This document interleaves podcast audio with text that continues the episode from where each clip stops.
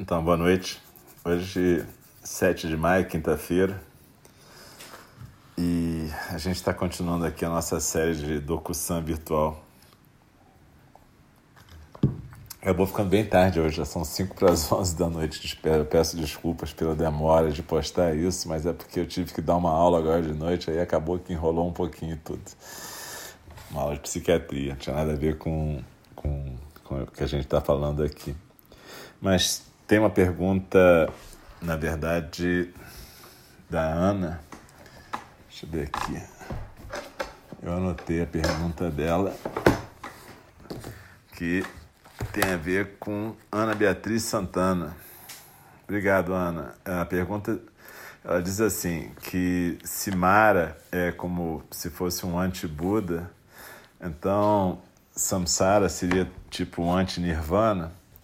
É uma pergunta bem interessante, porque é uma forma curiosa de ver as coisas. Mas, o Ana, o que a gente pode pensar é assim: é, talvez a gente não possa pensar, não deva pensar no, no Mara como um anti-Buda, né? ou no Sansara como um anti-Nirvana, porque até estava lendo hoje um trecho daquele Acolher o Indesejável, da Pema Chodron, que em geral todo dia tem um vídeo lá na, na outra página, na página GND no Facebook. E ela fala exatamente daquela coisa da flor do lótus que nasce da, da lama, né? E a gente tem uma tendência a achar que um está em oposição ao outro. Como se a flor de lótus fosse a pureza e a lama fosse a sujeira, então a gente tem que eliminar a sujeira. Então, na verdade, não é, não é que seja uma, um anti, a gente, ao contrário, a gente tem que acolher esses aspectos que não são tão bacanas, né? E o Mara, por exemplo, de certa maneira é a sombra do Buda, né? É o aspecto negativo, mas não necessariamente contra. Eu acho que é mais no sentido daquilo que normalmente a gente não costuma gostar ou aceitar na gente. Mas se a gente quiser é, viver uma vida mais integral, a gente tem que integrar exatamente essa sombra, né? E é por isso que o Buda fala, na verdade, ele não fala que destruiu o Mara, quando ele se liberta e desperta, né? Debaixo da árvore Bodhi. O que ele fala é: Mara, você não vai mais construir a sua casa. Ele, na verdade, chama o Mara de arquiteto. Por quê? Porque o Mara é que constrói esse mundo ilusório, constrói a casa dele no ego. E nesse sentido, o samsara realmente é a casa de Mara, né? se você for olhar por esse aspecto. Mas na verdade, samsara e nirvana são duas formas de ver a mesma coisa. No, na mitologia budista clássica se diz que os seis reinos, né, o reino dos demônios, dos espíritos famintos, dos animais, dos humanos, dos ashuras ou titãs ou deuses invejosos e dos devas ou deuses, que esses seis reinos, na verdade, eles coexistem o tempo todo. Eles estão, os seis estão exatamente no mesmo lugar o tempo todo.